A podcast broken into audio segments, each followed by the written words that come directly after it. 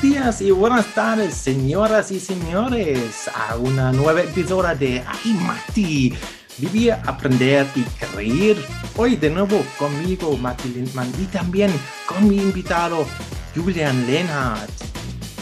Wenn du dich jetzt gefragt hast, ob du irgendwas in den Audioeinstellungen verändert hast, dass das Intro heute auf Spanisch ist, nein, natürlich nicht. Das hat einen ganz besonderen Grund, denn Julian lebt bereits seit vielen Jahren in Lateinamerika.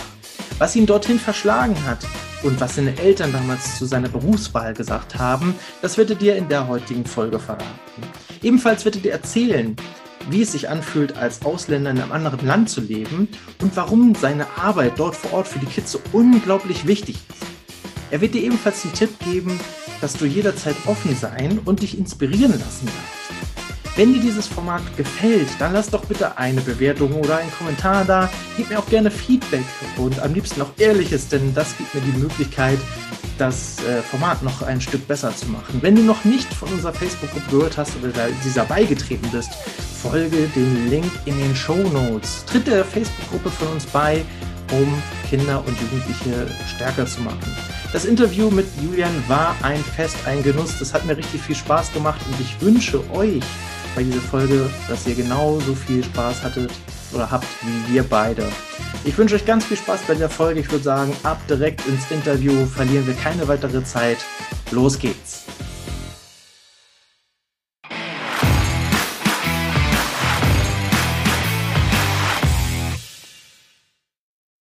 Ey, Julian, erstmal bin ich tierisch froh, dass du mit dabei bist. Du bist wahrscheinlich auch äh, für erstmal lange, lange, lange, lange Zeit äh, der Podcast-Gast mit den weitesten, mit der weitesten Entfernung, mit den meisten Kilometern. Ähm, das, ist, das ist natürlich der Hammer. Also schöne Grüße erstmal nach Panama oder sollte ich sagen Buenos ne? Wie spät ist es jetzt bei dir eigentlich? Wir haben jetzt 12.07 Uhr, also gerade Mittagszeit. Ah, gerade Mittagszeit. Ja, und zum Vergleich, hier ist es jetzt äh, kurz nach sieben, also 19 Uhr. Äh, das ist natürlich schon äh, eine gewaltige Herausforderung erstmal, aber wir haben es geschafft. Wir haben es geschafft. ja, danke für die Einladung. Sehr, sehr, sehr gerne. Bin sehr gerne hier. Ja, also wir haben uns ja, wir haben uns ja bei LinkedIn kennengelernt, wo ich dann auch irgendwann gedacht habe, ey, der Julian, der macht so coole Sachen und so cool, ähm, so coolen Inhalt auch, den man auch gerne äh, folgt ähm, und was man sich auch gerne anschaut und ansieht, wo ich dann gedacht habe, okay, ähm, wenn ich meinen Podcast starte, und das ist jetzt endlich der Fall, äh, dann will ich den auf jeden Fall mit dabei haben als eine der ersten Gäste, weil äh, das ist echt cool, ähm, was du da so raushaust. Ich meine, davon äh, kann tatsächlich jeder was haben. LinkedIn ist ja eigentlich eher so das Berufsnetzwerk äh, für Erwachsene eher. Und ich denke jedes Mal wieder, ey, davon können auch äh, Schüler oder, oder Kinder, Jugendliche, äh, Berufseinsteiger, die vielleicht noch nicht gleich im, in diesem Business-Netzwerk drin sind, die können ja auch was von haben. Das ist ja total cool. Und deswegen dachte ich, okay, der Julian, der, der muss hier rein. ähm, damit das die Zuhörer natürlich auch verstehen, warum das so ist, ähm, erzähl mal so ein bisschen was von dir selber. Also, äh, wer bist du? Wo kommst du eigentlich her? Und wie vor allem bist du dahin gekommen, wo du jetzt bist?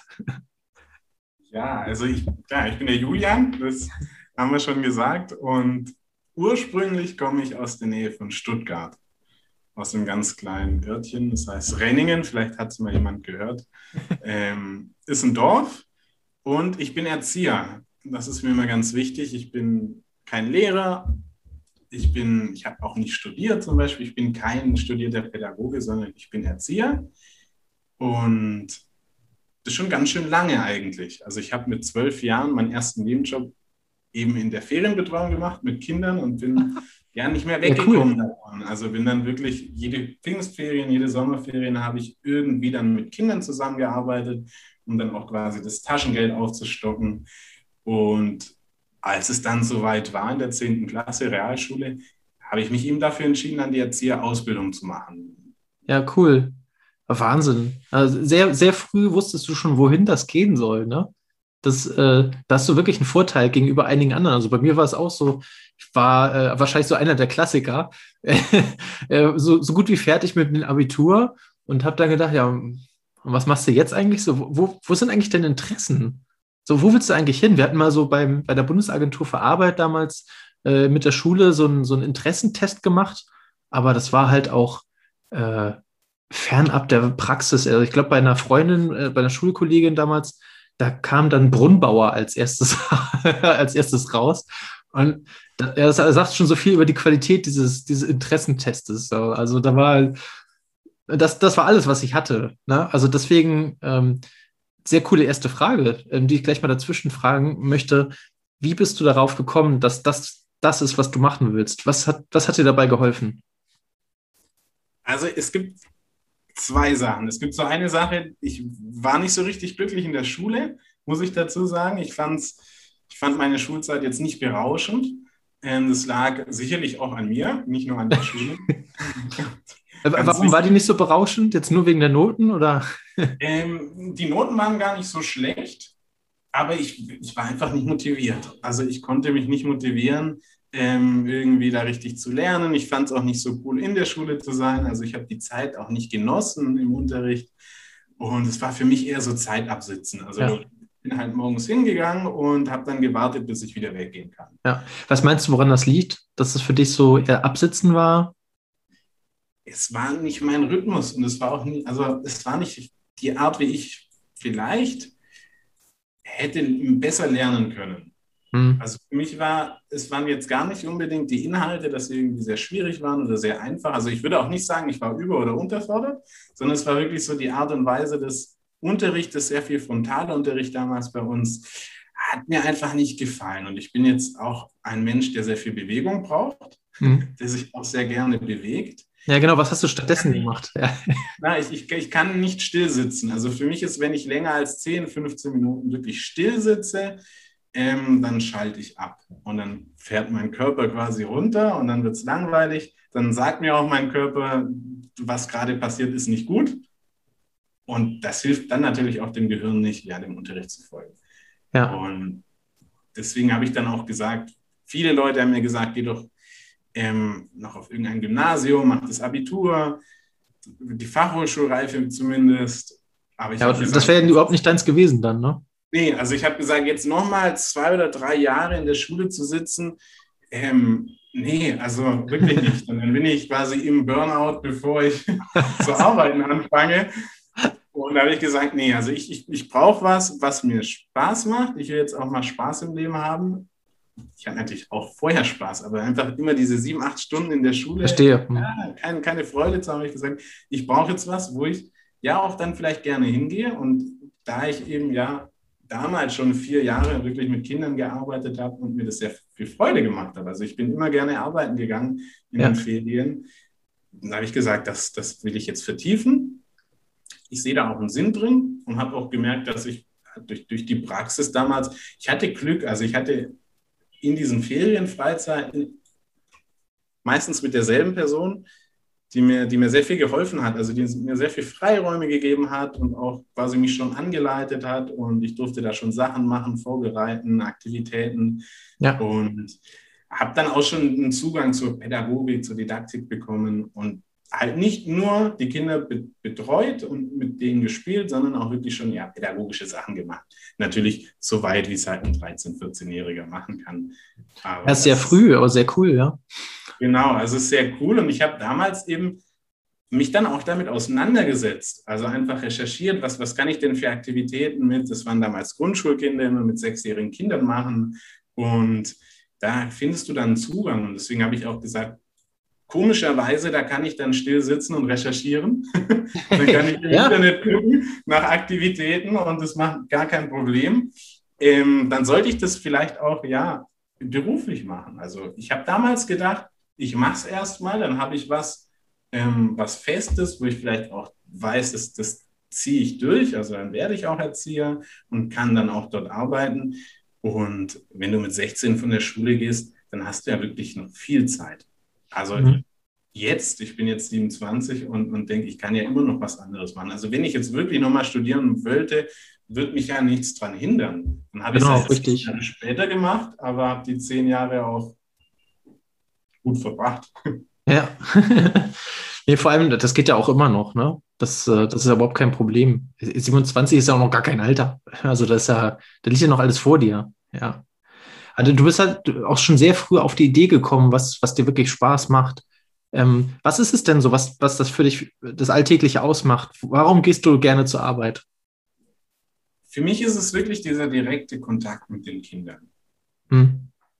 Also ich, für mich, das Schönste ist einfach, wenn ich merke, ich kann die Kinder begleiten in etwas, was sie gerade schaffen möchten, schaffen wollen, in einem Entwicklungsschritt. Ich sehe mich wirklich so als, als Lebensabschnittsbegleitung. Ja, ja. Und für mich ist das, wenn ich sehe, die wachsen dann auch mit mir und sie, sie schätzen mich auch wert als ihr Begleiter, das ist für mich ganz wichtig. Mhm. Ähm, nicht nur sie respektieren mich, weil ich jetzt der Lehrer bin und halt der Erwachsene und. Ja, genau, sonst, genau, dann bist du Lehrer, ne? Aber du willst ja viel genau. mehr sein als nur Lehrer. Du willst ja begleiten, ne? Genau, und, und merke, ja, vielleicht bei ganz kleinen Kindern ist es, ja, wenn, wenn sie, also in Deutschland, ich habe mit zweijährigen Kindern gearbeitet und die dann begleitet, bis sie dann ja irgendwann keine Windeln mehr brauchten. Und du merkst du, die Kinder, die, die vertrauen dir und lassen sich helfen, lassen sich unterstützen. Und dann merke ich, ja, du kannst ja wirklich was bewegen und es macht dann auch einen Sinn. Also ich habe diesem Menschen in einem Abschnitt, in einer Herausforderung seines Lebens helfen können, ihn begleiten können, unterstützen können, damit er irgendwas erreicht oder was lernt. Was das dann ist, ist immer was anderes. Ja. Aber das ist, was ich wirklich, was ich cool finde. Ja. Mega gut, vor allem wenn man das dann auch, ja, wirklich so Abschnitte von, von Menschen begleiten kann, ne? Wo man dann auch sieht, wie die sich dann entwickelt haben. Das ist sehr cool. Das ist sehr cool. Die sind okay. dann auch dankbar, ne? Ja. Also das ist schön. Also, selbst wenn sie vielleicht noch gar nicht das benennen können, aber mhm. du merkst es einfach, wie sie reagieren, dass sie, dass sie ja, dankbar sind. Und das heißt dann halt für mich, ich habe auch einen guten Job gemacht. Und das ist natürlich, wenn, ja. wenn dir jemand sagt, du hast einen guten Job gemacht, beflügelt dich das ja auch, dass du gerne arbeitest. Absolut, genau richtig. Es ist gerade hier so zum Anfang, äh, egal was du machst, wenn da ein Kommentar oder irgendwas zurückkommt äh, und sagt, ey, das ist mega toller Inhalt, äh, der hat mich voll weitergebracht. Das reicht doch schon. Ne? Da gehen auch schon gleich die Mundwinkel nach oben und äh, da machst du dann auch gerne weiter, ganz klar. Wie war denn das äh, bei dir im Elternhaus, wo du dann gesagt hast, ich mache die Schule nicht mehr weiter, äh, ich mache jetzt, ich jetzt Erzieher? Was haben die denn gesagt? Also ich komme ja aus einem pädagogischen Elternhaus, das habe ich gar nicht erzählt. Also mein, mein Vater hat lange, oder sein ganzes Leben eigentlich mit behinderten Menschen gearbeitet. In, da oh, bin ich dann natürlich auch schon reingewachsen, also war für mich dann auch schon, es gibt Fotos, als ich quasi so fünf, sechs Jahre alt war, an irgendwelchen Veranstaltungen dann mit den, mit den Betreuern, mit den Menschen zusammen war und irgendwie getanzt habe und sowas. Also für mich war es auch relativ relativ normal, so dieses pädagogische Umfeld. Meine Mutter hat auch an der Schule gearbeitet, Sozialpädagogin, keine mhm. Lehrerin. Aber die war nicht so überzeugt davon, ob es wirklich das Richtige ist, weil ich einfach, ja, kein, ich glaube ja auch, meine Schulzeit kann man so beschreiben, ich, beschreiben. Ich war der Schüler, der ganz oft irgendwie ja, draußen war, rausgeworfen wurde. Meine Eltern wurden oft angerufen oder Julian hat wieder XY gemacht. Oh nein. Ich bin wieder im Klassenbuch drin gestanden, weil ich halt nicht, ja. Und jetzt ist er Erzieher, ne? Oh. Und ich kann mich erinnern, also oft kam die Frage nicht nur von meinen Eltern, auch von den Lehrern, ähm, ganz, also bist du dir im Klaren darüber, was es bedeutet, mit kleinen Kindern zu arbeiten? Da habe ich gesagt, bin ich schon. Ähm, und dann war es auch für meine Eltern okay. Also einfach für sie war es, glaube ich, dann auch am wichtigsten, dass ich halt was mache, was ich gerne mache. Und als sie dann plötzlich das Feedback, Feedback bekommen haben von Kolleginnen, die sie kannten, als ich dann Praktikas gemacht habe, zum Beispiel im Kindergarten, und die dann gesagt haben, oh, der Julian, der macht das ja so gut, dann waren sie auch plötzlich meine größten Unterstützer. Ja, sehr gut. Okay, also wo sie dann gesehen haben, dass bei dir dann die Passion dafür ähm, ja, hochkommt und äh, du dich da richtig entwickelst, dann haben sie dich auch unterstützt. Genau, absolut. Ja. ja sehr gut. Ja, lass, lass den Krankenwagen da jaulen, äh, das gehört dazu. das, ist, das ist echt hier, das ist einfach aufgenommen. Das ist nicht, ist nicht schlimm. Äh, ich kann dich auch trotzdem weiter gut hören, das passt. Ähm, okay, also du warst dann in Deutschland quasi erstmal und hast deinen Realschulabschluss gemacht und die Erzieherausbildung. Aber das war ja noch gar nicht das Ende, weil wir haben ja eben schon am Anfang gespoilert, du sitzt gerade in Panama. genau, genau. Ja, dann habe ich die Erzieherausbildung gemacht, bin in einen Kindergarten gekommen, habe dort sehr gerne gearbeitet, in einem Kindergarten, der nach der Rätselpädagogik arbeitet und bin dann sehr schnell Gruppenleitung geworden, habe dann auch eigene Praktikanten angeleitet. Und dann kam ich zu so einem Punkt, wo ich mir dachte, nach zweieinhalb, drei Jahren, hm, es macht Spaß, aber irgendwie bin ich jetzt schon ja, angelangt oben, also in der Karriereleitung oben angelangt. So, ich möchte eigentlich noch mal weiter wachsen. Also Gruppenleitung. Wie alt warst du da? Da war ich 21. Ach, ja, okay. Da habe ich dann die Gruppenleitung gehabt, ähm, habe dann eigene Praktikanten angeleitet und habe gesagt, irgendwie würde ich gerne noch mal was machen, was anderes machen und habe dann überlegt, was geht. Ja, also erstmal nochmal einen anderen Bereich als Erzieher. Das ist auch möglich in Deutschland. Also du kannst ja überall arbeiten. Mhm. Aber ich habe gesagt, nö, will ich nicht. Ich mag ja den Kindergarten. Also, ja. ich will gar nicht in einen anderen Bereich. Also okay, dann vielleicht ins Ausland und habe mich von den Computer gesetzt, in Google eingegeben, als Erzieher im Ausland arbeiten. Und da gibt es eine tolle Seite, Lehrer weltweit, wo eben alle deutschen Auslandsschulen ja Stellenangebote posten. Und da bin ich dann auf Ach, cool. Chile gekommen. Ich war vorher noch nie in Lateinamerika, konnte kein Spanisch und habe mich einfach beworben. Wahnsinn, ja. Was hat dich dazu das bewegt? Also, warum? Du hast gesagt, ich kann kein Spanisch, das ist voll weit weg. Ich mache das. Warum? Ja, warum? Warum? Also es war für mich einfach dieses, ich möchte professionell wachsen. Also ich möchte neue Eindrücke haben. Ich habe das Gefühl, wenn ich jetzt hier im Kindergarten bleibe, in meiner Position, macht mir das Spaß, aber da wird sich vielleicht nichts mehr ändern die nächsten 10, 15 Jahre, außer dass ich eine Kindergartenleitung werde, aber dann bin ich auch oft im Büro. Da habe ich gesagt, nee, also deswegen einfach ins Ausland und dann habe ich mich da beworben und dann wurde ich angenommen und habe ich gesagt, jetzt kann ich ja auch nicht zurückziehen. Also ich bin ein Mensch, der, der schon denkt, wenn er irgendwie eine Idee hat, versucht durch, um, durchzusetzen. Ähm, umzusetzen, durchzuziehen. Durchzuziehen, ja. Und genau, einfach, einfach tun. Dann habe ich mich da beworben, wurde angenommen und gesagt, jetzt musst du da hin. Mhm. Und das war, ja. Es sind auch zwei schöne Learnings eigentlich, ne? Also die erste Message von dir gerade so einfach nebenbei mal so rausgeworfen. Einfach mal machen. Und das zweite auch, wenn du es machst, dann auch richtig. Also dann, dann steh auch dahinter, ne? Genau. Also sehr cool. Okay, dann warst du plötzlich in Chile. ja, dann war, ich, dann war ich in Chile. Das ist jetzt schon fünf Jahre her. Oh Mann. Und noch nicht wieder zurückgekommen. Warum? Ja, erstmal, es war mega hart. Also es war mega anstrengend die erste Zeit. Ja, Spanisch konntest du auch nicht, hast du gesagt. Nee, ich konnte nicht Spanisch. Und es war so schwierig, Spanisch zu lernen. Es, war, es hat mich so viel gekostet. Die Pädagogik in Chile war so anders, als ich es gewohnt bin oder gewohnt war. Hm. Ähm, und dann war ich auch so nach ein paar Monaten an dem Punkt, wo ich gedacht habe, oh nee, jetzt gehe ich wieder nach Hause. Ich habe keinen Bock mehr. Aber wie du jetzt schon gesagt hast, ich habe mich darauf besinnt, nee, das, also aufgeben geht nicht. Und dann nach einem Jahr kam so der, ja, der Punkt, wo ich mich richtig wohlgefühlt habe, wo ich gemerkt habe, es zahlt sich aus. So, du sprichst plötzlich die Sprache, deine Kolleginnen hören auch auf dich, also sind mhm. dann auch offen dir gegenüber als, als Ausländer und wollen dann auch Dinge verändern in ihrer Pädagogik oder lassen sich inspirieren von dir. Und habe ich gemerkt, ich kann ja auch richtig was verändern oder entwickeln mit meinen Kolleginnen aus mhm. Chile und bin dann letztendlich drei Jahre dort geblieben. Okay.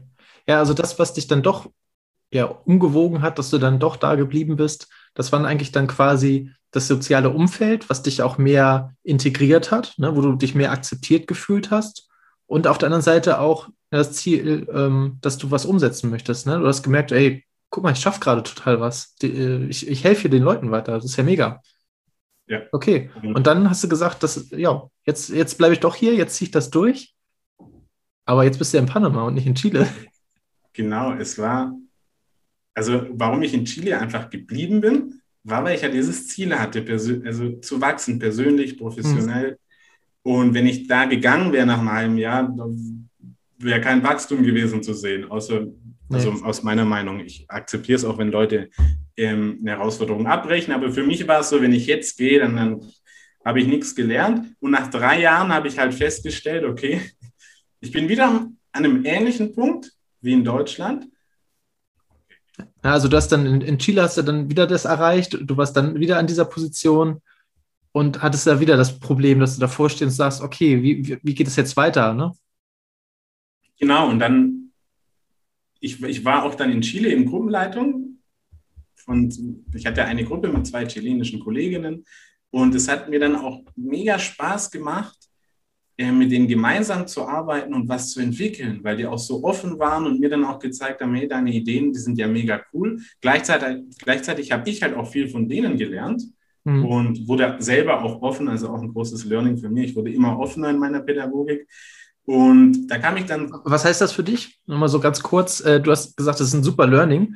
Es wollen wir auch weitergeben. Also, was meinst du mit offen? Super offen. Also, super offen heißt für mich, es gibt halt dann doch nicht diese eine deutsche Art oder diese Art nach Buch. Also klar, es war für mich schon vorher klar, Erziehung ist keine Bibel oder kein Handbuch, wo steht, wenn das Kind das macht, dann musst du das machen. Das ist kein Auto. oh je, ja. Aber, aber in, dem, in dem deutschen Bildungssystem ist doch vieles so quadratisch, genauso im chilenischen Bildungssystem. Und ich habe aber festgestellt, dass es doch manche Dinge gibt, die komplett unterschiedlich sind, aber auch funktionieren. Also es gibt viele Wege, eben viele Wege, die nach Rom führen und nicht diesen einen Weg, den ich schon oft gegangen bin, den ich den auch praktiziere, sondern es gibt auch komplett andere Wege. Und in Chile sind natürlich viele Sachen komplett anders als in Deutschland. Ja, aber für die dann offen zu sein, ne? Also genau, das so an, sich anzuhören, anzuschauen. Ne? Okay, ja. Genau. Da einfach Gut. offen zu sein. Und ich bin dann halt an so einen Punkt gelangt, wo ich mir dachte, hey, es wäre doch auch cool, Führungskraft zu sein oder Führungskraft zu werden. Mhm. So, weil irgendwie diese Gruppenleitung hat mir Spaß gemacht und mein damaliger Chef ist nach Panama gegangen, der Direktor. Haha. Ha, jetzt kommt die Beziehung auch natürlich und hat gesagt, kannst dir nicht vorstellen, vielleicht auch nach Panama zu gehen und die Vorschule zu leiten. Er wusste damals, dass ich so mit ihm nach drei Jahren ähm, das war von vornherein auch kommuniziert, dass ich so nach zwei bis drei Jahren einfach immer wieder evaluiere, was möchte ich machen. So, mhm. Ich habe einen Vertrag unbefristet, aber ich habe immer wieder gesagt, am Jahresende, am Schuljahresende, lasst uns doch besprechen, wie geht es weiter, ganz offen. Ähm, und da hat er gemeint, komm doch nach Panama. Gleiche Situation, warum nicht? Ich war noch nie in Panama, Spanisch konnte ich dann schon. Ja, immerhin. immerhin aber hatte keine Ahnung von, von Führen. Aber dann dachte ich mir, ja gut, das ist doch die nächste Herausforderung in meinem Leben, die Sinn ergibt. Immer noch bin ich am Kind, was mir halt immer noch Spaß macht. Und ich habe was Neues, wo ich nicht weiß, ob es mir Spaß machen werde oder Freude, ob ich das überhaupt gut kann. Ähm, aber da habe ich gesagt, okay, akzeptiere ich die Herausforderung.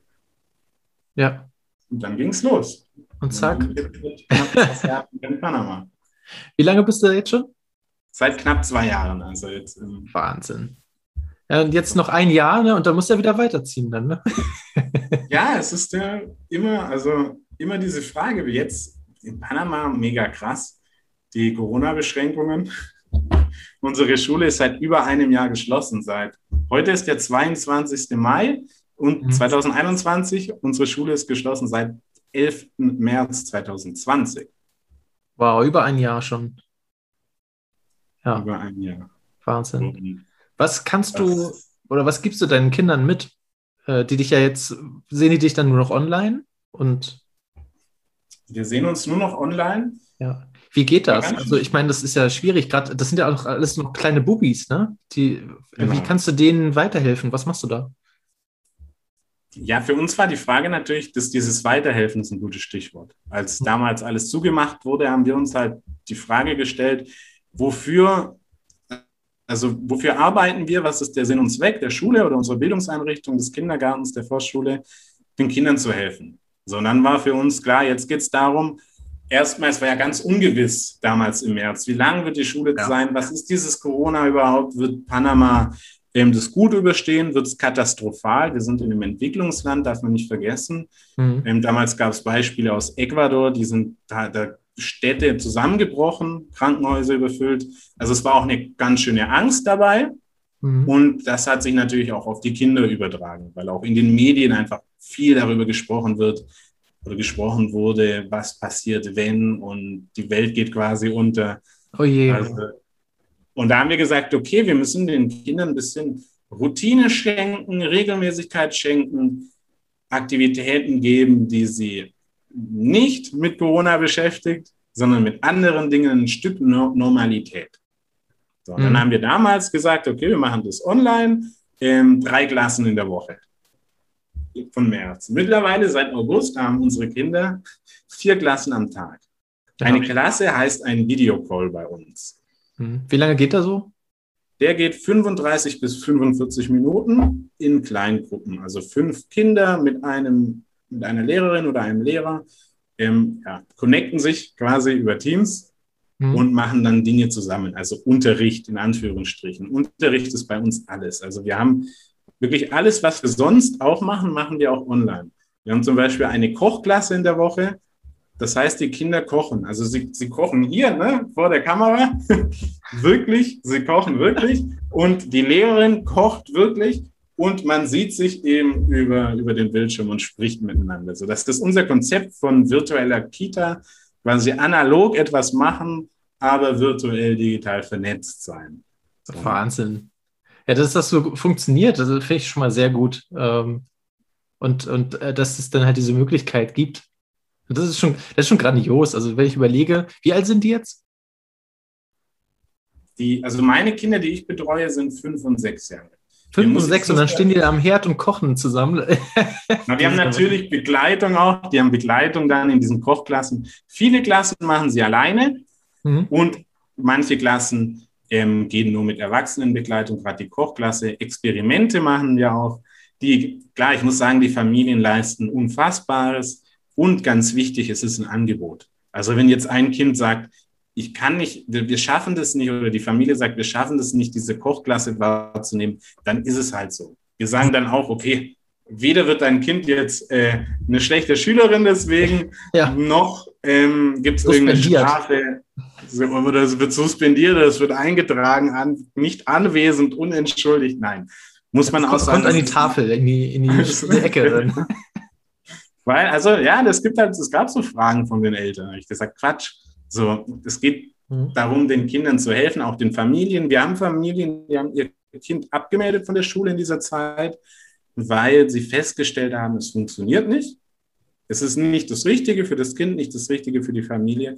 Und das ist auch okay. Also da bin ich dann auch so, dass ich sage, ja. absolut. Und dann kommt ihr einfach wieder, wenn wir wieder in die Schule dürfen. Und dann schauen wir, was wir tun damit das Kind, ich will jetzt nicht sagen nachholen, weil Kinder lernen immer, egal ob es jetzt online ist oder offline, aber dann schauen wir, was wir machen können, dass sich es wieder gut integriert.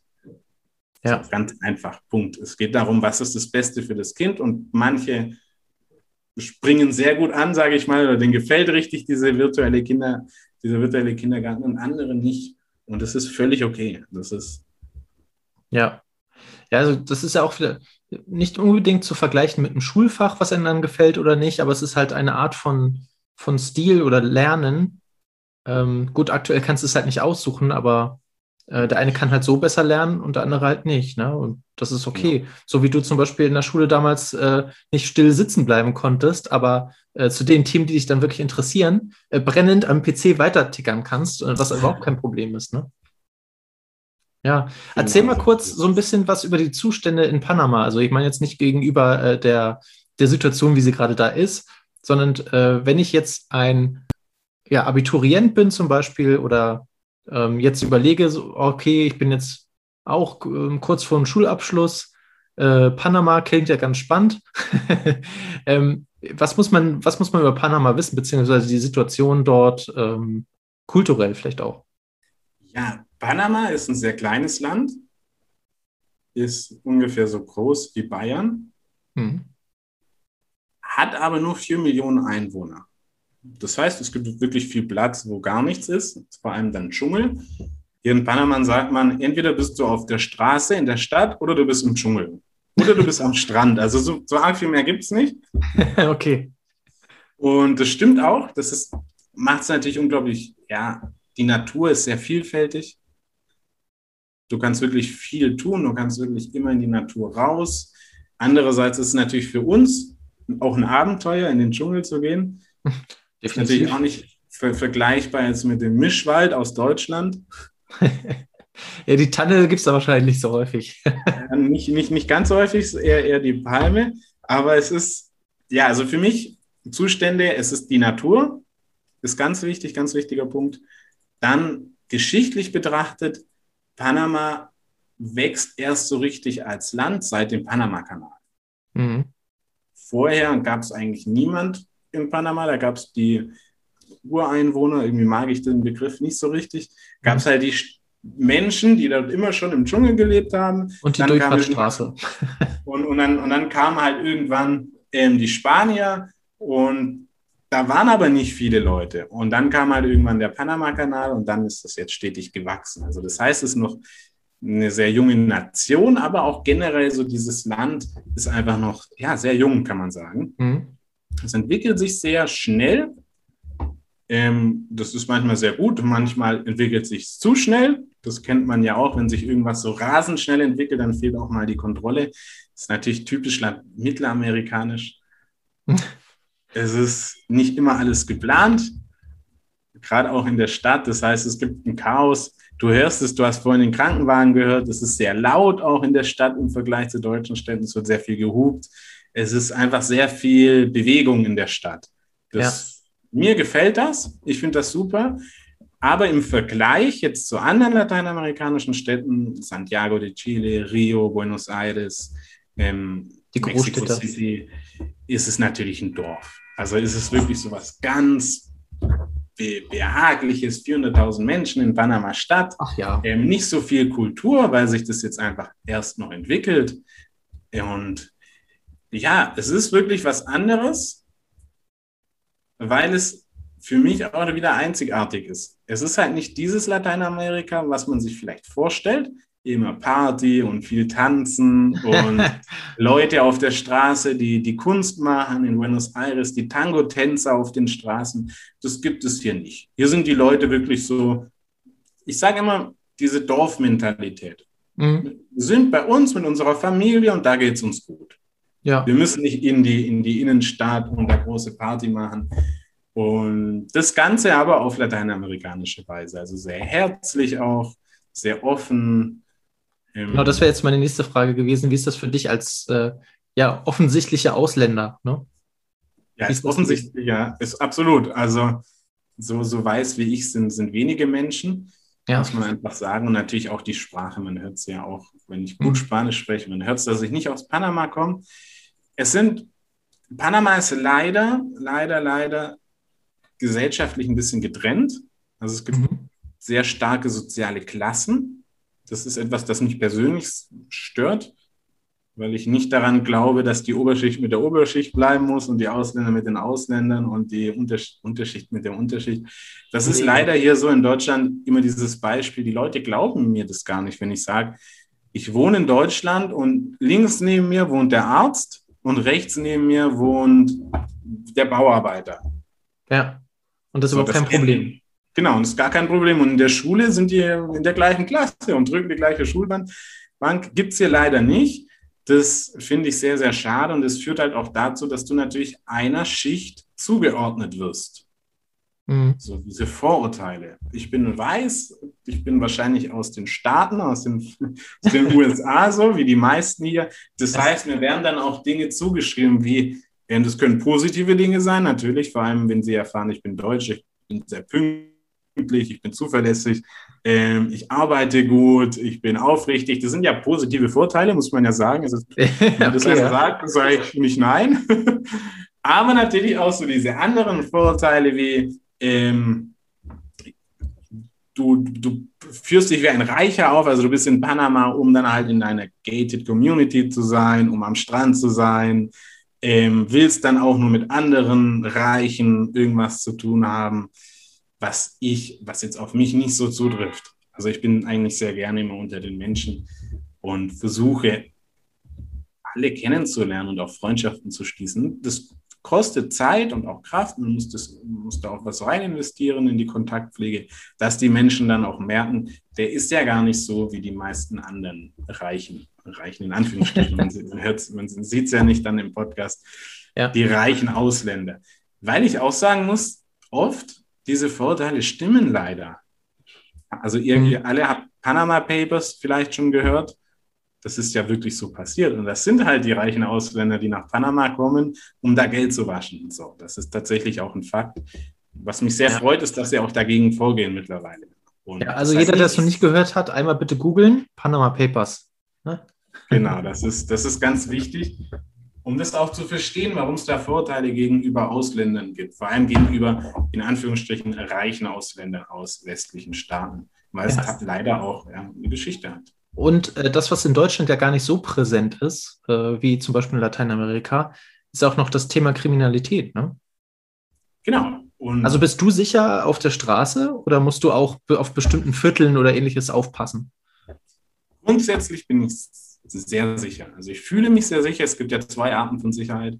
Die reelle Sicherheit und die gefühlte Sicherheit. Ja. Ähm, wenn, ich, wenn ich jetzt direkt aus Deutschland gekommen wäre, würde ich mich vielleicht noch eher unsicher fühlen. Da ich vorher in Chile gelebt habe und schon auch ein bisschen gereist bin in Lateinamerika, fühle ich mich sehr sicher hier. Auf der Straße wird dir nichts passieren am helllichten Tag. Also es ist ganz selten, dass da irgendwie mal ein Raubüberfall stattfindet am helllichten Tag. Ähm, passieren natürlich häufiger als in Deutschland, ist auch klar, aber im Vergleich ist es, ist es selten. Man kann auch mit seinem Handy draußen rumlaufen, man mhm. kann auch Musik hören mit dem Kopfhörer. Geht in vielen anderen Ländern, in denen ich gewesen bin, nicht. Ja. Wo man natürlich aufpassen muss, ist nachts, ist klar. Und es gibt natürlich Viertel, wo ich ja, vor allem nachts nicht hingehen sollte und tagsüber auch nicht unbedingt dahin muss. Wobei es jetzt kein Viertel gibt, wo du irgendwie reinkommst und dann direkt irgendwie mit drei Waffen oder so ausgeraubt wirst. Das, das gibt es. Das ist ja kein Spielfilm jetzt.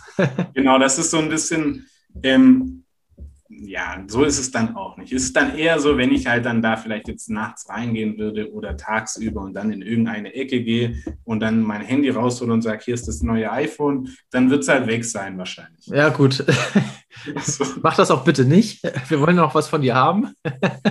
Aber ich sage mal so, es ist halt logisch so. Wenn, wenn, wenn ich irgendwo hingehe, die Leute leben vom Tag in den, ähm, in den Abend rein, so, die überlegen, sich morgens, was kann ich, wie kriege ich jetzt Geld an, dass ich abends halt meinen Kindern Abendessen koche, dann gehe ich da ja nicht rein und zeige meine Rolex. Ja, das ist so, ja Also es verbietet mir auch irgendwie der, der gesunde Menschenverstand. Das ist auch respektlos auch, ja, das passt und, nicht zusammen.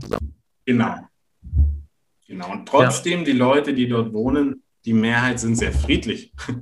Und ich habe auch viele Kontakte schon mit denen geknüpft. Also es ist auch nicht so, dass ja jetzt jeder äh, komplett kriminell ist in diesen Vierteln. So ist es nicht. Ja. Wobei natürlich die Mission bei gerade bei den Kids auch nochmal eine andere ist. Hattest du mir so im, im Vorgespräch mal erzählt. Ne? Also es geht auch bei dir darum, die halt auch von der Straße wegzuhalten. Ne?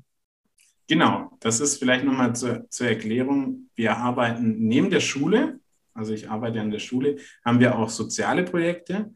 Hm. Zum Beispiel ein Fußballprojekt. Also wir sind gerade dabei, einen Fußballplatz zu renovieren. Und was wir regelmäßig machen in ganz verschiedenen Orten, wir haben quasi so eine mobile, mobile Schule mittlerweile. Das ist, wir haben so ein paar Reisekoffer und dann gehen wir an Orte und bieten da Aktivitäten an, was die Kinder machen können. Ach cool. Und ja. da geht es einfach darum, ja, den Kindern Perspektiven zu bieten und auch Aktivitäten zu bieten, weil natürlich in diesen Vierteln, das stimmt schon, die mhm. Bandenkriminalität sehr hoch ist. Also diese Unsicherheit, von der man immer spricht, die ist nicht gegenüber den Touristen, sondern die Menschen, die dort aufwachsen, die sind wirklich in Gefahr, weil jetzt, ich habe es ja schon gesagt, die leben von, von dem Morgen in den Abend. So, was kann ich heute halt abends, also wie kriege ich Geld zusammen, damit abends meine Kinder was zu essen kriegen? Ja. Und das kriegen die Kinder mit. Und hier gibt es wie in Deutschland auch das Gesetz, Kinder unter 14 Jahre dürfen nicht ins Gefängnis. Mhm. Und dann kann es halt mal sein, dass irgendjemand an der Straße kommt, hier, du bist elf Jahre alt, wie alt bist du, willst du 20 Dollar verdienen? So, damit wäre das Abendessen dann für eine Woche bezahlt. Ja. Und dann sagt das Kind halt, ja, will ich. Und dann bring doch dieses Päckchen halt mal zu dem. Hier kriegst du schon mal 10 Dollar. So fängt es halt an, wie die Kinder dann in die Kriminalität kommen, in die Bandenkriminalität. Und das ist natürlich, wenn du einmal da drin bist, ähm, dann kommst du nicht mehr raus. Also wenn du einmal dieses Päckchen oder einmal die 5 Dollar oder sagst, komm, hier hast schon mal 5 Dollar und wenn du noch mehr willst, kommst du morgen wieder zurück, so, weißt du, oder hier, schau mal, hast du eine Playstation oder weiß ich nicht. Ja, das Geld lockt. Ne? Also wenn, genau, wenn, das Geld wenn, lockt. wenn sich das mal überlegt, äh, dir bietet da jemand an, das, äh, das dreifache Gehalt oder so und das nur für eine Woche, ja, so, wenn man das dann einmal so gekostet hat, ne? Und dann soll man, ja. und dann kommt irgendjemand wieder und sagt, du, was du da machst, ist nicht, ist nicht gut. Ähm, arbeite lieber richtig und ich gebe dir dann nicht 20 Dollar die Woche, sondern 20 äh, Dollar im Monat. Das, das ist ja auch dann, also da sagt ja auch keiner dann, ja, klar. Ist, ja? und, und das halt eben, weil es dann auch noch Kinder sind. Und ja. Kinder sind ja viel emotionaler als Erwachsene. Die spüren vielleicht den Hunger, sehen ihre, ihre Eltern vielleicht wirklich hart arbeiten. Und hart arbeiten heißt ihr morgens um fünf aufstehen und abends um 8 Uhr, 10 Uhr zurückkommen, um dann halt 3, 4 Dollar am Tag zu verdienen. Also das ist Realität durchaus. Mhm. Und dann kommt er ja und sagt, ja, hier, guck mal, das ganze Abendessen von deiner Familie, hier, nimm es einfach. Ja. So, und da, da denken dann ist es natürlich schwierig als Kind zu sagen, nein. So, da brauchst du schon sehr gefestigte Werte, um dann Nein sagen zu können. Und das versuchen wir, wir irgendwie anzustoßen, was auch immer, einfach denen eine andere Perspektive aufzuzeigen. Und wenn wir das nicht schaffen, weil das ist wirklich was sehr Schwieriges, mhm. und es gibt viele gute Organisationen, die daran arbeiten, was wir zumindest, unser, also wo wir halt denken, wo wir unseren Teil beitragen können, ist einen Zeitraum zu geben, wo die Kinder A, mal nicht auf der Straße sind, unbehelligt oder unbetreut, sondern sogar Kind sein dürfen. Also mit uns Aktivitäten machen, was normale Kinder machen können. So ein Beispiel, wir haben halt neue Stifte. Also wir arbeiten immer mit neuem Material, beziehungsweise mit wenig verbrauchtem Material. Und dann sage ich immer, ihr dürft alles Material benutzen, was ihr hier seht. Einzig ist, ihr, ihr müsst es sinnvoll benutzen. Ihr dürft es nicht ähm, wegwerfen oder so. Und es muss immer wieder zurückkommen, damit dann die nächsten Kinder auch wieder Spaß haben. Genau. Und es funktioniert und die sind so glücklich und die sind auch erstaunt, dass sie dann mal ein weißes Blatt Papier haben oder ein gelbes Blatt Papier und mal, keine Ahnung, irgendwelche Bastelsachen, weil sie es halt nicht kennen. Mhm. Genau. ja, cool. Gibt es denn, gibt's denn bei dir was in deinem Leben, wo du sagst, äh, okay, wenn ich das nochmal wiederholen dürfte, würde ich das anders machen? Uff, wenn ich es nochmal wiederholen dürfte. Viele Sachen, viele Sachen, ganz viele Sachen. Aber ich will gar nicht so denken, weil, also, ich, äh, ich, man, man verfällt da ja leicht so in diesen Modus, oh, hätte ich es halt doch anders gemacht oder was wäre, wenn jetzt, aber es ist ja nicht so. Mhm. Also ich versuche schon natürlich drüber nachzudenken, gerade wenn wir so Projekte organisieren oder auch dann, also wir suchen halt auch immer Organisationen, wo wir unsere Hilfe anbieten weil ich sage, ich kann keine Organisation hier äh, ins Leben rufen, wo dann 20 Jahre Straßenkinder begleitet. Das würde ja heißen, ich müsste mich verpflichten, 20 Jahre in Panama zu sein. Kann ich nicht. Aber wir versuchen halt Organisationen zu finden, wo wir halt einen Beitrag leisten können zu ihrem äh, zu ihrer Vision. Und da passiert es natürlich dann schon ab und an, dass wir auch denken, hätten wir lieber vielleicht nicht gemacht mit der Organisation, weil natürlich leider auch viele Organisationen. Seltsam arbeiten, sage ich mal. Also wirklich eher, da geht es oft dann eher darum, selber gut dazustehen. Und das gefällt mir gar nicht. Also ich finde, mhm. ich, ich, ich mache das nicht, damit ich dann. Also geht es ja nicht um die Kids, ne? Genau. Sondern um die Reputation, ja, toll. Ja. Äh, das bringt dann, das hilft dann nur die Hälfte weiter. Ne? Das ist dann auch nicht so gut, ja. Und äh, was würde zum Beispiel der Julian jetzt, dem Julian aus der, aus der Realschule, was würde er dem erzählen? Lern Spanisch. das wird dir helfen, ey. Nein, also ja, was, genau, ja. was, was würdest du dann ähm, anderen Schülern, die jetzt in der Schule sind oder die jetzt gerade ihren Abschluss machen oder ähm, jetzt vielleicht noch im freiwilligen sozialen Jahr sind oder, oder gerade angefangen haben zu studieren, was würdest du denen mitgeben wollen ähm, von dem, was du schon erlebt hast, wo, wo du sagst, hey, das sind so meine Top 3 Learnings, äh, die würde ich euch gerne mitgeben? Top drei Sachen. Das ist eine schwierige Frage. Ich glaube, Nummer eins, hab Spaß. Also für mich Nummer eins ist, hab Spaß. Such dir was, wo du glaubst, dass dir Freude bringen kann jede Arbeit ist natürlich auch Arbeit und es gibt viele Momente, die dir keinen Spaß machen. Aber such doch wirklich was, wo du auch, ja, zumindest einmal am Tag, im besten Fall ein paar Mal am Tag Momente hast, wo du sagst, das macht richtig Spaß. Also wirklich Spaß im Sinne von, ich lache, ich habe Spaß dabei. Und such dann, wenn du irgendwas gefunden hast, was dir Spaß macht, guck doch mal, was gibt es da vielleicht beruflich? Welcher Beruf könnte da passen? Ja, also wir haben ja vorhin schon gelernt, wenn du ruhig sitzen bleiben kannst und äh, in Ruhe recherchieren kannst, ohne dass du andauernd aufstehen musst, das ist schon mal ein gutes Zeichen. Schon mal ein gutes Zeichen. Also für mich ist halt auch dieses, wenn es Spaß macht, dann kannst du auch die schwierigen Momente überstehen. Ja. Weil du zehrst ja davon, von den positiven Momenten. Und wenn es dann mal wieder richtig Stress gibt auf der Arbeit, ja, dann brichst du nicht gleich ab. Dann brichst du nicht gleich ab, weil du weißt, es kommt halt auch wieder der Tag. Und das ist vielleicht das zweite Learning, mach weiter. Also auch wenn du vielleicht jetzt in einem Moment bist, wo du sagst, oh, mein FSJ, ich habe es jetzt ein halbes Jahr gemacht oder ich habe zwei Semester gemacht oder ich habe noch, Schule nervt mich total. Ich bin gerade vielleicht im letzten Jahr oder im vorletzten Jahr. Mach auf jeden Fall weiter, bring es zu Ende Außer du hast wirklich einen Plan, der richtig, richtig gut ist, ein Plan. ja. Ich habe es oft erlebt von Menschen, die, die, die wissen nicht, was sie machen, machen irgendwas, weil sie es ja sich irgendwann dafür entschieden haben, brechen es dann aber ab, ohne einen Plan B zu haben. Ich würde sagen, mach weiter, weil du hast dich ja bewusst dafür entschieden in einem Moment deines Lebens. Mhm. Mach weiter, bis du das fertig gemacht hast oder bis du wirklich einen Plan B hast, der dann Plan A wird. Da sind, da sind wir wieder dabei. Wenn du etwas machst, dann ziehst du 100% durch. Ne? Genau. Und Julian hat gesprochen. Learning 3, ja, sei offen. Also Offenheit. Mhm. Denk, du weißt schon viel, aber es gibt so viel zu lernen. Und wenn du es, also gerade auf LinkedIn zum Beispiel, schreib Leute an, folge Leuten, die aus anderen Bereichen sind und sei offen denen gegenüber, sei offen den, den Learnings, was die ge gelernt haben, deren Ratschläge auch gegenüber. Versuch die Welt mit offenen Augen zu sehen und mit offenem Herzen, weil da kannst du wirklich ähm, letztendlich dadurch wirst du zum Experte, wenn du wirklich offen bist und alles, von allem ein bisschen was lernst. Ja, cool.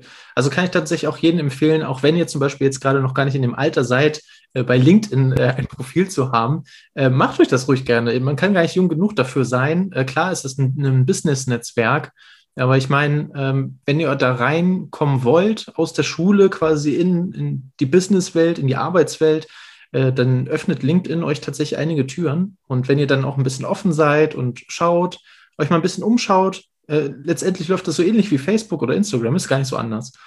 Ähm, und dann schaut, wen, wen ihr da seht, welche Beiträge ihr interessant findet, dann folgt ihr den Leuten, dann guckt euch die nächsten Beiträge an und, und ja, baut euch ein Netzwerk auf von Leuten, die euch interessieren, beziehungsweise die euch auch bei eurem Weg weiterhelfen können. Ja. Lasst euch inspirieren. Das finde ich ganz Exakt. Wichtig. Ja. Es geht ja Offenheit wird ja oft verwechselt mit allem annehmen, was andere sagen, aber das heißt es ja auch nicht. Das heißt ja wirklich, sich inspirieren lassen von anderen Menschen. Und gerade wenn man am Anfang seiner Karriere, was auch wichtig ist, wenn es keine Karriere ist, ist auch egal. So ist, mhm. Lasst dich inspirieren von den Leuten und LinkedIn, ich kann euch nur empfehlen, vernetzt euch gerne auch mit mir und natürlich auch mit dem lieben Matti. Genau. und seid, ja, also schreibt uns auch an und schreibt auch Leute an. Wenn ihr auch, ja, dann gibt es vielleicht irgendeinen coolen Post von irgendeinem Geschäftsführer und ihr denkt vielleicht, ja, was soll ich dem denn jetzt schreiben? Schreibt ihn doch einfach. Klar, es wird nicht immer jeder euch antworten, weil die Leute haben auch, kriegen auch viele Nachrichten, aber macht es einfach, versucht euer Glück und da kann sich ganz viel entwickeln, weil das ist wirklich anders als auf Facebook, auf LinkedIn die Leute wollen sich vernetzen, die wollen offen sein, die wollen andere kennenlernen. Und wenn ihr noch jung seid, die Leute sind auch bereit, euch irgendwas mit an die Hand zu geben. Und wenn es im besten Fall ist es dann vielleicht mal ein Praktikum oder so, wo ihr machen könnt. Oder sie erzählen euch ein bisschen vom Berufsalltag. Und ihr werdet auch merken, es gibt so komische Berufe auf LinkedIn. Komisch, weil nicht, also die stehen halt nicht in dem Berufs Beratertest. Ja, so. richtig. Die kommen da nicht raus, ähm, wenn, wenn, wenn ihr das macht. Da gibt es so viele Leute, die ihren eigenen Weg gefunden haben und das, da kann man sich inspirieren lassen. So. Von Leuten, die zufrieden in ihrem Leben sind, gerne arbeiten, ihren eigenen Weg gefunden haben. Das kann euch schon helfen, dann euren eigenen Weg auch zu konstruieren. Definitiv. Ja, vor allem, weil auch diese Berufstests heutzutage gar nicht mehr alles abdecken können auch. Also es ist ja nicht mehr die Schuld der Tests, sondern es gibt einfach so eine riesige Vielfalt. Und wenn du dann halt da Leuten folgst, ähm, die, die dich interessieren, weil die halt irgendwie was Konstruktives und guten Inhalt ge dir geboten haben, den du interessant findest, dann bist du ja schon mal einen Schritt weiter. Ne? Und dann kannst du dich halt weiterentwickeln und inspirieren lassen, ja. Sehr gut. Apropos Inspiration, äh, gib uns doch nochmal deine Inspiration für die Schulen hier in Deutschland. Welches Fach sollte es denn auf jeden Fall geben? Einfach, also ich bin für kritisches Nachdenken. Das ist. Ja. Ja, ich kann das, ich kann das nachvollziehen. Kritisches Denken ja. ist, äh, ja. Alles, was dazugehört, also von, ja, philosophische Fragen erörtern und philosophieren bis hin zur Diskussion, wie diskutiere ich und dann auch wirklich debattieren, finde ich ganz, ganz witzig, äh, wichtig. Witzig auch, ja. aber wichtig. Ja, sehr, sehr cool. Das ist auf jeden Fall auch äh, einer meiner äh, Favoriten, wenn es äh, darum geht, äh, neue Schulfächer zu, äh, ja, zu entwickeln. Ähm, dann dann wäre das auf jeden Fall auch dabei, weil es einfach eine super wichtige Fähigkeit äh, nicht nur jetzt, sondern auch in der Zukunft sein wird, aus meiner Sicht. Ähm, so etwas zu haben oder früher zu lernen, ist nie verkehrt, glaube ich. Es ist halt, es wird ja abtrainiert. Jedes vierjährige Kind fragt ja, warum, warum, warum. Ja. Irgendwann sind richtig. ja die, die, Kinder also ab drei in, in dieser Phase, wo sie alles wissen wollen, wo die Eltern sagen, oh nein, warum fragt ihr die ganze Zeit, warum? Behaltet euch das bei, das ist ganz wichtig, zu fragen, warum. Und dann Richtig, nachhaken. nachhaken. Ja, das, ja, das ist halt auch, muss man nochmal schnell ergänzen. Äh, in, das lernt man ja in der Schule quasi, dass man irgendwann halt nicht mehr fragt, sondern das so halt beigebracht bekommt. Ne? Also ich hatte, es gab mal irgendwo so eine Statistik, ich kann die jetzt nicht mehr zitieren, aber das war halt schon krass, wie viele Kinder sich noch im Schnitt pro 45 Minuten gemeldet haben in der Grundschule. Und als sie dann in der fünften, sechsten Klasse waren, äh, wie, da, wie viel dann sich noch Kinder im Schnitt pro Stunde gemeldet haben. Das war rapide abgesunken. Ja. Ja, deswegen, also behaltet euch das bei. Julian hat recht. Äh, behaltet euch das bei. Ähm, versucht immer zu verstehen, warum so etwas ist. Das finde ich ganz gut. Finde ich ein super Punkt. Schöner Abschlusssatz auch. Julian, du hast eben schon gesagt, man findet dich bei LinkedIn. Wenn äh, jetzt einer der Zuhörer sagt, der Julian ist ein cooler Typ oder ich habe auch schon mal überlegt, äh, mal irgendwie auszuwandern und äh, habe jetzt aber noch keine Ahnung, was ich dabei beachten muss, dann, dann wäre das ja natürlich auch passend. Wo kann man dich überall finden? Also vor allem auf LinkedIn. Da antworte ich auch wirklich nicht immer ganz aktuell, du kennst es schon, manchmal mit ein bisschen Verspätung, aber ich antworte jeder Nachricht und ich helfe euch auch wirklich sehr gerne. Ob es jetzt ums Auswandern geht, um, um den Beruf des Erziehers, ob ihr vielleicht mal ein Praktikum an einer Auslandsschule machen möchtet, da könnt ihr mich auch gerne anschreiben, muss jetzt nicht in Panama sein, aber ich habe ja schon Kontakte auch vor allem in Lateinamerika an viele Schulen. Es gibt auch ein Auslandsschulnetzwerk, wo auch immer wieder Leute oder Schulenpraktikanten suchen. Auch, also wir hatten schon Praktikanten, die 18 Jahre alt sind, die einfach gekommen sind nach Panama und auch nach Chile und einfach mal ein halbes Jahr da geblieben sind. Und ja, schreibt mich einfach an. Ich würde mich freuen. Auch falls mal jemand Lust hat, oh ganz wichtig, das vielleicht zum Abschluss, falls mal jemand Lust hat, den Kindergarten zu besuchen online, ihr habt noch Zeit bis Ende Juni. Danach sind wir hoffentlich nämlich wieder präsentiell. Also, falls mal jemand vorbeischauen will, hospitieren will oder was auch immer, was ihr glaubt, was ihr machen könnt, würde mich sehr freuen. Wir sind, meine Kinder, die lieben es, nämlich Leute aus Deutschland zu sehen und zu hören. Cool. also irgendwann, wenn ich mir das mal leisten kann, dann komme ich mal nach Panama und dann besuche ich euch im Kindergarten. Das wäre das wär ein mega Traum. Dann auch mit den Kids zusammen, fände ich mega lustig.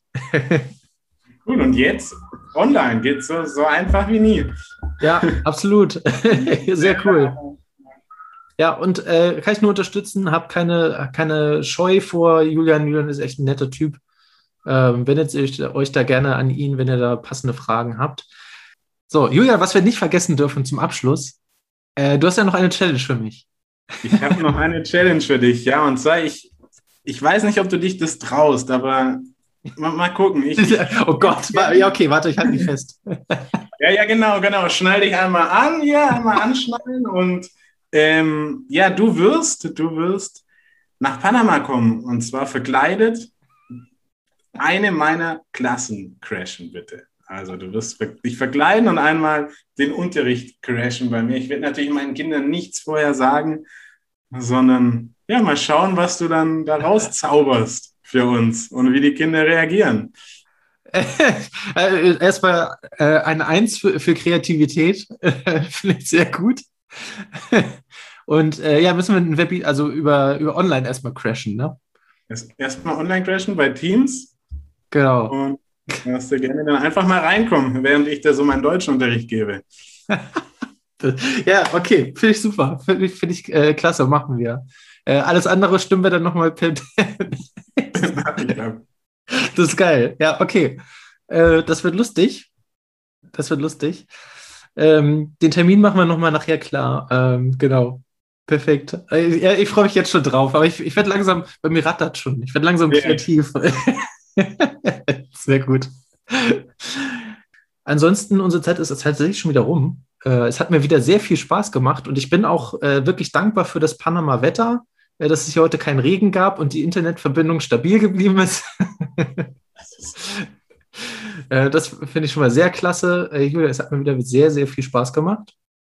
Und ja, ich würde sagen, wir bleiben auf jeden Fall in Kontakt und ja, bei LinkedIn sowieso vernetzt. Ja, vielen Dank für die Einladung, Matti. Sehr, sehr gerne. Vielen Dank dir. vielen Dank für deine Zeit. Wir bleiben in Kontakt, ja. So, bis dann. Ciao, ciao. Dann, ciao, ciao.